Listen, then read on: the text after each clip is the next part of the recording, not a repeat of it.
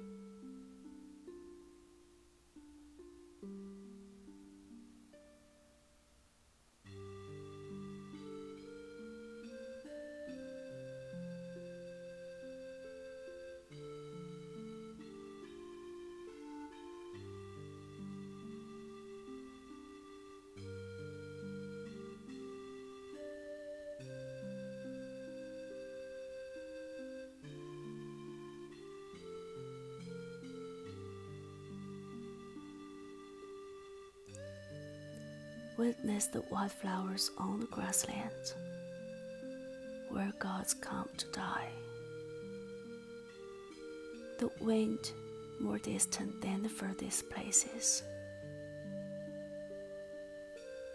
My lute cried out without tears. I return the distance of distant places to the grasslands. One is called the head of my horse, one the tail. My lute crying out without tears. In the distance, there are only wildflowers brought together in death. The bright moon, like a mirror, hung high over the grasslands, shines down on a thousand ears.